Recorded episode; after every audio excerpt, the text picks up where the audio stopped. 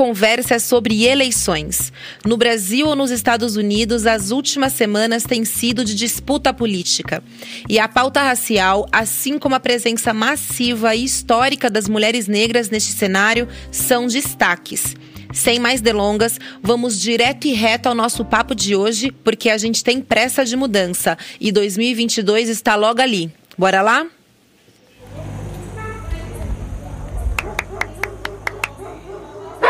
Eu sou Semaia Oliveira e esse é o Conversa de Portão, um podcast produzido pelo Nós Mulheres da Periferia em parceria com o UAU Plural, um projeto colaborativo do UAU com coletivos independentes.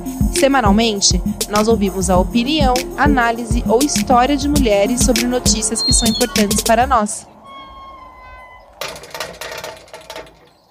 Hoje a gente recebe a cientista social e mestre em sociologia pela UERJ, Ana Carolina Lourenço, que é uma das cofundadoras e coordenadora política do Mulheres Negras Decidem, que é uma plataforma que reúne dados, informações e desconstrói mitos sobre a participação das mulheres negras na política. Hoje o nosso papo com a Ana é sobre as eleições que acabaram de acontecer, mas principalmente sobre como ela enxerga os próximos passos, processos eleitorais no nosso país.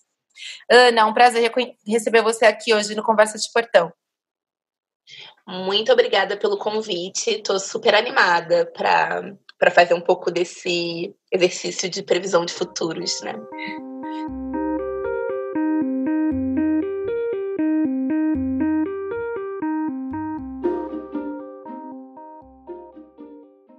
Ana, vamos começar um pouco pelo, pela corrida eleitoral que a gente acabou de viver, né? Que a gente ainda tem vivido na real, porque tem um segundo turno aí chegando, mas é, acho que para os cargos, né?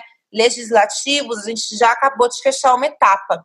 E esse foi um ano em que a gente viu uma proporção de candidatas e candidatos negros dispararem, assim, né? A gente é, é um marco histórico que a gente acabou de viver. E o, a que você atribui esse fenômeno? A gente está vivendo um momento, né, tanto a nível global quanto a nível nacional, é, de ascensão e fortalecimento da agenda antirracista e especificamente liderada, né, por mulheres negras. Eu gosto de deixar isso bem claro, tanto quando eu analiso, né, o contexto brasileiro que a gente acabou de vivenciar, mas quando a gente pensa nos Estados Unidos, nas expressões na Colômbia, por exemplo, de que as mulheres negras elas não só estão representando né, uma força de renovação que no caso dos Estados Unidos ocupou né, o, o, Congresso americano, renovou votos, com uma imaginação radical, com mulheres negras conectadas com a luta anti-abolicionista, mas também com outro lugar, que é um lugar que a gente está falando mais desse lugar, tanto eu quanto você, que é esse lugar de quem construiu as bases para esse processo. Então, para além desse número histórico de mulheres negras que se candidataram, que assumiram as câmaras locais no Brasil, existiu também um movimento ativo da sociedade civil, de movimentos sociais, coletivos, sobretudo da juventude negra, liderada sobretudo por mulheres negras, de criar estratégias eleitorais de visão é, de domínio né, da política institucional. Isso aconteceu nos Estados Unidos, então a gente falou muito da Stacey Abrams, a gente falou muito é, da Patricia Hill Collins, né, do Black Lives Matter, ou seja, esses grandes nomes de mulheres que criaram a estratégia de, de, de, tentativa de poder da maior democracia do mundo, né, no caso dos Estados Unidos, mas também no caso brasileiro, onde desde a, das candidatas, né, é, que mais representam né, as vozes progressistas, são mulheres negras, mas também essas grandes articuladoras políticas, pessoas que estão pensando em estratégia, como Mulheres Negras Decidem, é, como o Vote em Preta, como Blogueiras Negras, ou seja, um conjunto de. O Enegrecer a Política também, com a Ingrid Farias, ou seja, um conjunto de mulheres negras que não se candidataram, mas que criaram é, bases para isso. Então, eu diria que eu explico isso porque não é sempre que isso acontece na história, e a gente está vivendo isso agora, onde boas ideias, vontade política se encontram é, com uma energia é, real de mudança, né? E que, no caso do Brasil, isso está corporificado em mulheres negras, em movimentos de mulheres negras. Esse ano a gente teve o lançamento do documentário Sementes também, né? Que fala muito dessa trajetória após a, o assassinato totalmente criminoso de Marielle, que até hoje a gente espera um retorno, uma resposta. E aí mostra muito, muito pela perspectiva do Rio de Janeiro, dessa ascensão de sementes de Marielle. Mas eu queria te ouvir um pouquinho sobre isso. Você atribui esse movimento todo que a gente tem vivido nesse ano bastante ao que aconteceu a Marielle como uma resposta ou Marielle já era uma resposta? Para mim, Marielle já era uma resposta. A, o movimento né, mulheres, a gente no Mulheres Negras Decidem, a gente parte desse lugar, né, de que é um mito de que os movimentos de mulheres negras e as mulheres negras não disputaram a política institucional, muito pelo contrário. A gente tem até um podcast que foi o nosso primeiro, que a gente mostra um pouco sobre as estratégias eleitorais dos movimentos de mulheres negras desde a redemocratização das eleições de 1982 até as eleições de 2016. E a gente entende ali uma continuidade. Ou seja, a gente é um movimento que um dos nomes mais importantes, como Lélia Gonzalez, foi candidata a deputada federal na primeira eleição é, aberta é, pós-ditadura. Então, assim, a gente vem de um movimento político que tem, sim, um projeto, um olhar sobre a política institucional. Mas, sem sombra de dúvidas, houve uma mudança é, que eu e outras pessoas, outras ativistas e sociólogas, marcam a Marcha de Mulheres Negras em Brasília em 2015. Eu estava lá. Para mim, foi um dos momentos, assim, até hoje, mais expressivos é, da minha vida política, de participação política. Depois disso, ah, os protestos pelo assassinato da, da Marielle Franco.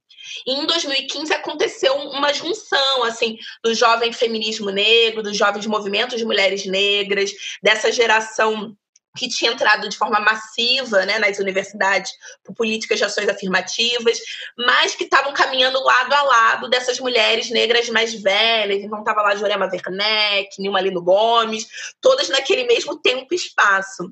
Então, e vivendo um momento de crise democrática, né, que foi 2015, que hoje, quando a gente fala isso, parece tão longe, mas que a gente estava lá, mulheres contra o Cunha, era da defesa é, é, contra o golpe, né? Que era aquele contexto. E aí, em 2016, é, a gente vai ter é, essas primeiras campanhas eleitorais de mulheres negras é, construídas muito com uma nova base eleitoral. E aí eu cito aqui a Marielle Franco, do Rio de Janeiro, que eu me envolvi muito, né? É, conheci a Marielle, era uma pessoa que eu acompanhei muito o trabalho. É, Áurea Carolina, Talíria Petrone, né? Ou seja, essas mulheres negras que, de fato, inovaram na maneira de e construíram muito com uma base de movimentos de mulheres negras e luta antirracista. E aí o que acontece, na verdade, o que explica o, o, essa ascensão é, de sementes e de novas vozes de mulheres negras depois da execução trágica da Mari é exatamente que ela veio disso. Ou seja, não foi preciso rearticular um discurso, um pensamento, uma maneira de fazer depois do assassinato da Mari em março de 2018. Porque, na verdade, ela é parte dessa construção que estava articulado. Então, isso tomou né, a agenda pública porque, na verdade, as mulheres negras que demoraram é, décadas para construir as condições daquele tipo de campanha se sentiram diretamente é, invadidas, violentadas. E, e, eu acho que a gente estava também num momento muito bom né, do ativismo mulheres negras, então a gente estava muito organizada, o Mulheres Negras Decidem surgiu meses antes disso. É, a gente já se conhecia e está se conhecendo cada vez mais, mas né, os movimentos já se conheciam. Então, na verdade, eu acho exatamente isso, que o que a gente vive hoje tem sim relação com a execução da Marielle Franco, mas na verdade ela é fruto desse processo mais longo, que eu diria, desde a redemocratização, de uma agenda é, que une o movimento de mulheres negras com a disputa da política institucional e que teve uma ruptura com o assassinato da Mari e que possibilitou é, um novo processo de articulação e coordenação. E aí, pensando nessa política institucional, a gente pode dizer que agora, em 2020, pouco mais da metade das candidaturas ao executivo são de homens brancos, né? 55%. As mulheres representam 13,05% do total e as mulheres negras, 4,5%. Então, essa toda essa estratégia que as mulheres negras têm criado ao longo, ao longo das últimas décadas, né, e que tem aflorado com mais força agora, e essa participação, ela está muito mais nos cargos legislativos, né? Então, como é que você avalia isso nos pontos positivos e negativos, né? Eu acho que tem tem dois níveis um pouco isso. O primeiro tem a ver com as barreiras é, e os obstáculos né, enfrentados é, por uma paridade, então, né, uma paridade na política, ou seja, de você criar né, espaços de governança, espaços da política institucional mais paritários, que você consegue entender que há uma barreira, inclusive, para as mulheres brancas, nesse caso específico. É, e aí tem uma coisa um pouco do, do funil né, da, das estruturas de poder, aonde né, os cargos né, é, teoricamente mais baixos são mais abertos à diversidade e à ocupação de mulheres, é, pessoas negras, e os cargos mais altos não são é, tão abertos. Eu digo isso teoricamente porque, por mais que exista um vício né, da gente interpretar que o prefeito e a prefeita são muito mais importantes do que as vereadoras e os vereadores. Isso não é verdade. Na verdade, né, o Pacto Federativo Brasileiro dá muito poder ao legislativo. Então, na verdade, é muito bom ter muitas mulheres negras vereadoras. São tem um orçamento público, são elas que vão poder é, disputar as políticas de saúde municipal para o próximo ano, garantir que as políticas sociais, que têm como principal beneficiário as famílias negras, sejam garantidas como marco né, mandatório. Então, Dito isso, eu digo que sim, existe um desafio concreto é, nos cargos do executivo, porque existe um, um, debate que precisa ser feito sobre o poder dos partidos políticos na construção tanto dessas agendas como nesse processo de recrutamento e treinamento de candidaturas. E por mais que as mulheres negras tenham, sim, uma longa trajetória no interior dos partidos políticos brasileiros, há uma série de tensões, né? Essas tensões, elas passam pela capacidade de construir é, processos de financiamento público, que recentemente né, teve na, na pauta, né, na, é, na pauta da opinião pública por conta da decisão do TSE, né, e referendada pelo STF, mas também é, diz mais sobre uma rede de apadrinhamentos, capacidade de gerar é, redes políticas e também a gente não pode deixar de lado os obstáculos específicos gerados por violência, né, por violência política é, no Brasil. É, mesmo que as como eu agora já me contradizendo um pouco, né, porque eu disse que tinham níveis de importância semelhantes ou talvez até mais interessantes quando a gente pensa no legislativo, mas inegavelmente o modelo da eleição no Brasil, ela dá muita centralidade às eleições é, majoritárias, que a gente chama, né, as eleições aos cargos do executivo, porque são as eleições que são acompanhadas por debate público, são eleições aonde se produz mais mídia e discurso. Então, para além de um de produzir indicadores, ou seja, mais saudáveis para a democracia, a gente falar a, a paridade nos cargos de chefia do executivo municipal, né? Ou seja, isso é positivo para a nossa democracia. Existe também a positividade de mulheres, mulheres negras disputarem esses cargos, porque já está provado de que quanto mais mulheres e mulheres negras disputam cargos do executivo, existe uma avalanche, uma onda que acontece, que centraliza né, os discursos de pautas feministas, pautas pró-direitos humanos, na, é, no debate eleitoral, porque há uma cobertura extensiva no debate, ao longo do processo eleitoral da corrida majoritária. Então, a gente explica, primeiramente, porque uma campanha para majoritária é muito cara, sobretudo em capitais é, e em cidades de médio e grande porte. Então, isso também explica é, a concentração de, de mulheres negras e mulheres em prefeituras mais empobrecidas e de menor porte fora da capital. Mas o segundo processo tem a ver, sem sombra de dúvidas, com é, como se constrói esses processos de recrutamento de candidaturas e treinamento, e que esses processos ainda são dominados pelos sistemas partidários, que ainda são liderados, em sua maioria, por homens brancos é, de meia idade e que ainda são, sim, muito refratários a essa nova agenda. Mas isso está mudando, a gente cada vez mais tem no interior é, dos partidos políticos setoriais de mulheres, setoriais é, de debate racial que são muito. que lideram né, esses processos de transformação de dentro, e existe também um, um acompanhamento em mais controle social da, da gente, né, da sociedade civil, dentro dessas é, estruturas. Então, eu acho que a gente está num processo de transformação, mas que é mais lento e gradual do que a gente gostaria.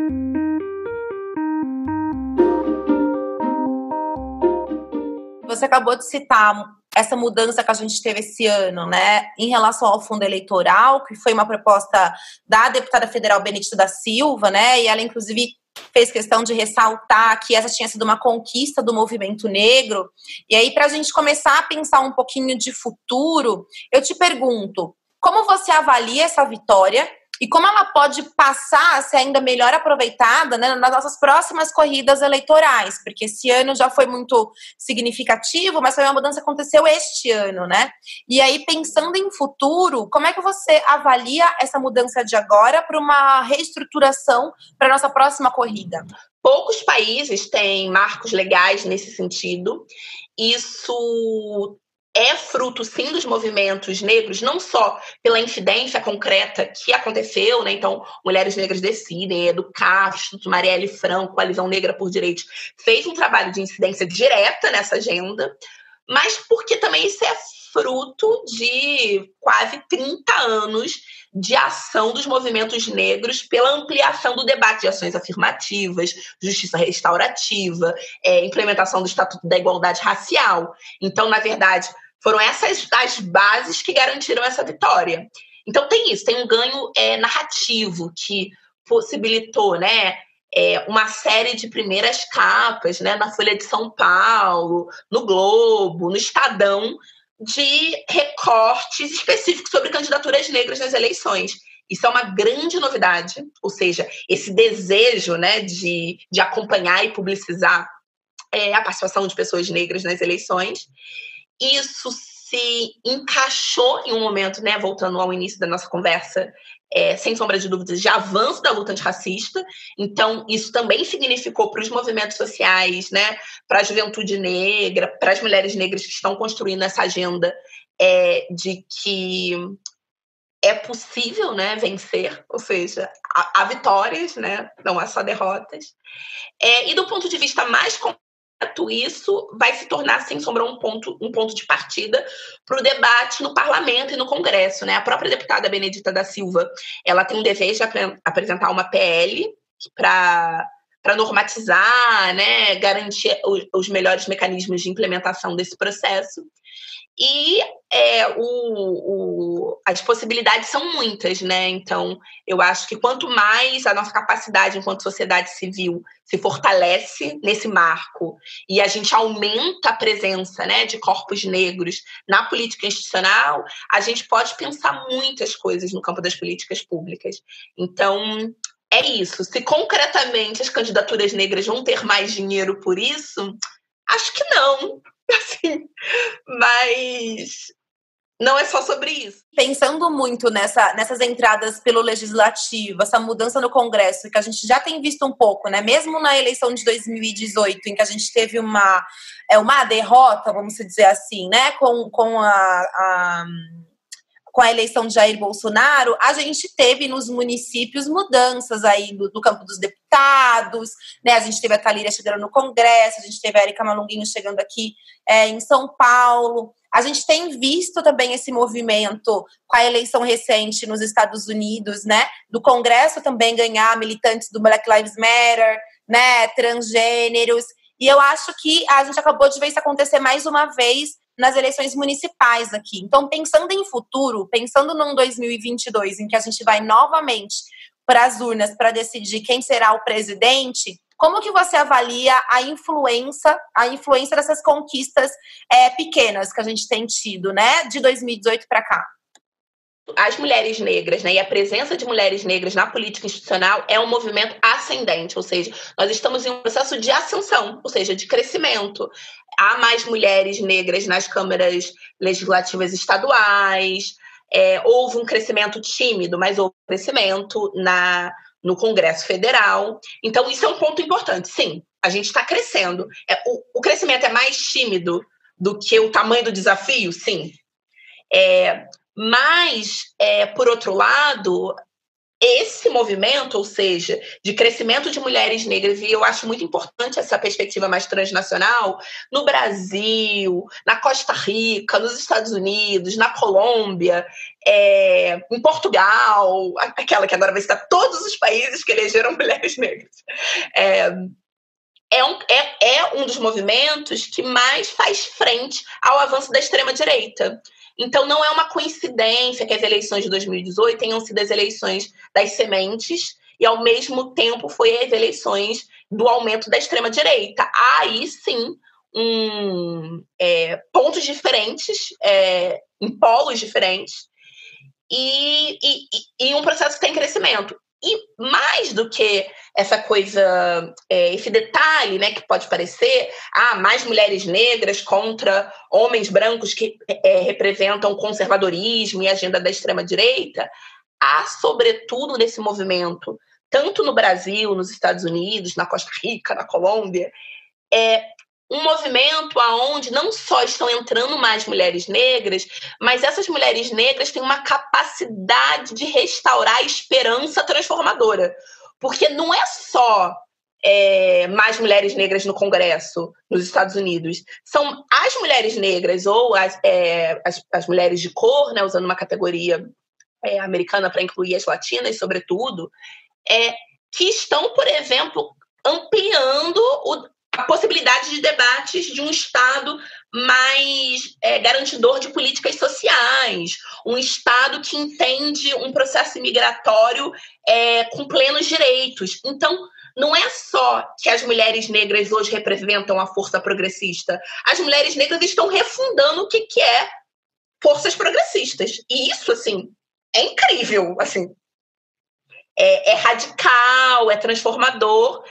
E o futuro tem que ser um pouco sobre isso, né? Ele, ele tem que carregar é, algo que não é só o que parece muito numa parte da esquerda brasileira, né, ainda, aquela que não, sei citar nomes, mas uma esquerda muito masculina, que parece ser uma nostalgia de tempos vividos.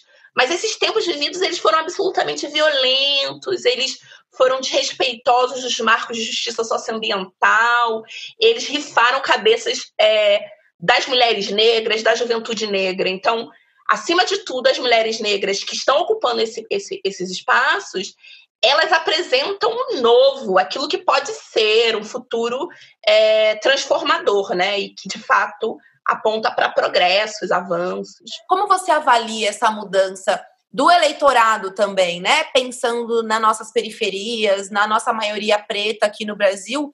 E nisso que você acabou de dizer, que, que, que há esperança, né? Se as mulheres negras eleitas têm essa capacidade de restaurar uma esperança, será que é por isso que estamos votando mais nessas pessoas, essas mulheres? Essa base eleitoral transformada, representada pelas mulheres negras, no caso brasileiro, é sim um vetor de mudança. Isso significa que a radicalização, e aí eu estou usando essa palavra, mas pensando ela no seu melhor sentido, a radicalização da base eleitoral representada pelas mulheres negras faz avançar a democracia.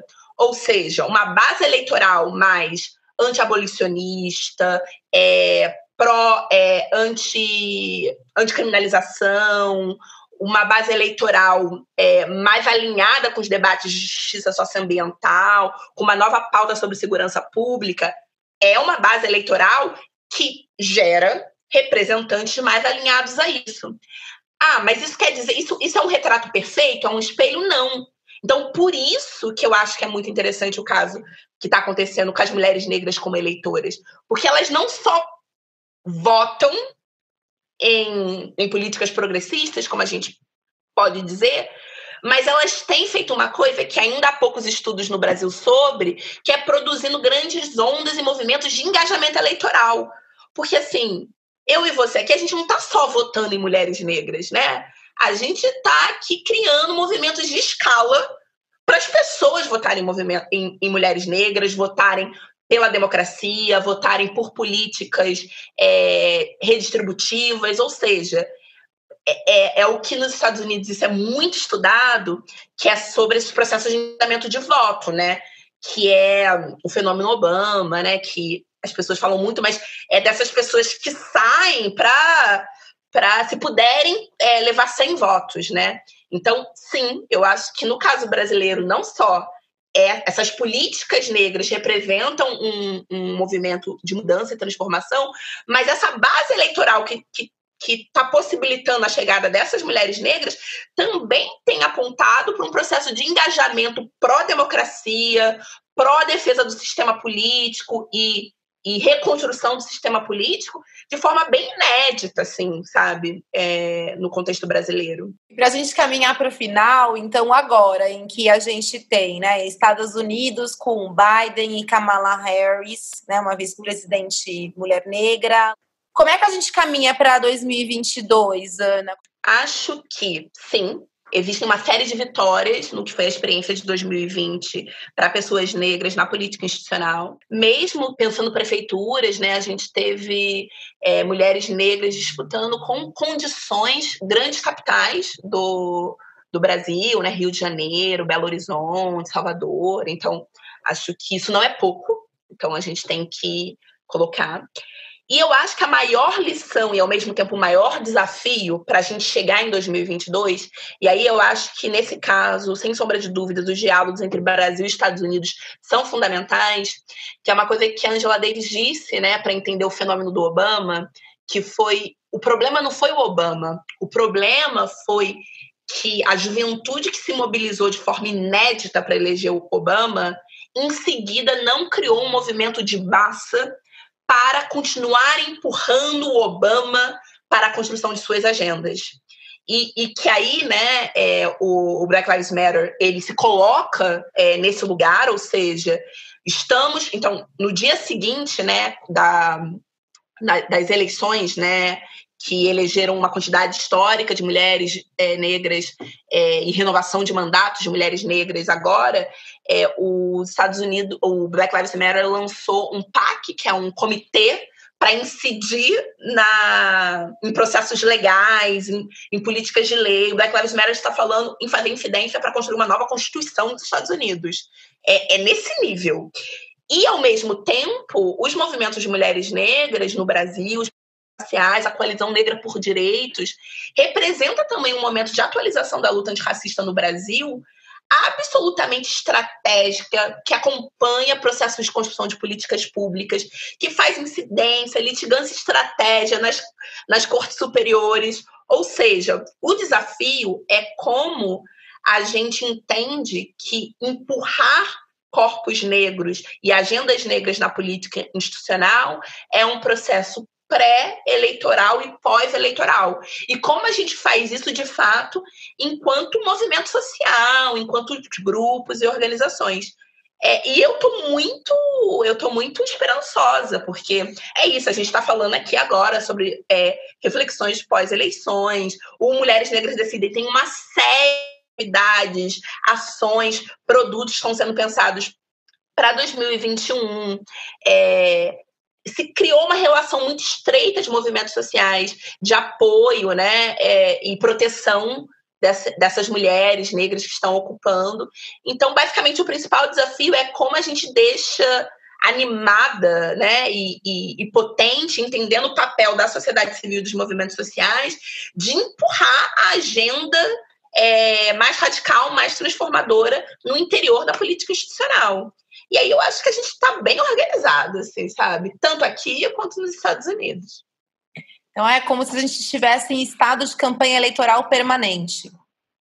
É, de é, estado de campanha de causa, né? Tipo, que é uma coisa que o movimento negro faz e faz muito bem.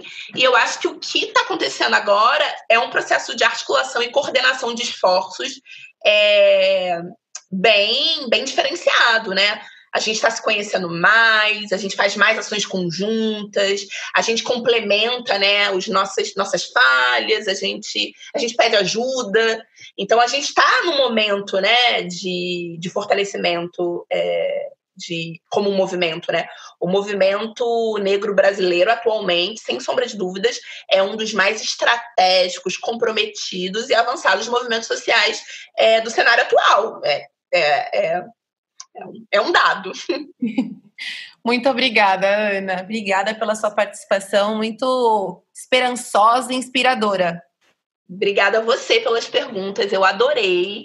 É, e estamos assim super disponíveis, assim, aproveito assim rapidinho para falar, né, para as pessoas seguirem Mulheres Negras Decidem nas redes sociais. A gente tem muita coisa e, e para lembrar, né, essa vai ser uma agenda que a gente tem que chegar com o ânimo e o entusiasmo lá na altura, em 2022, para de fato impactar esse processo mais nacional, né? É, e para de fato retirar a extrema-direita é, da, da chefia né, do, do Estado brasileiro.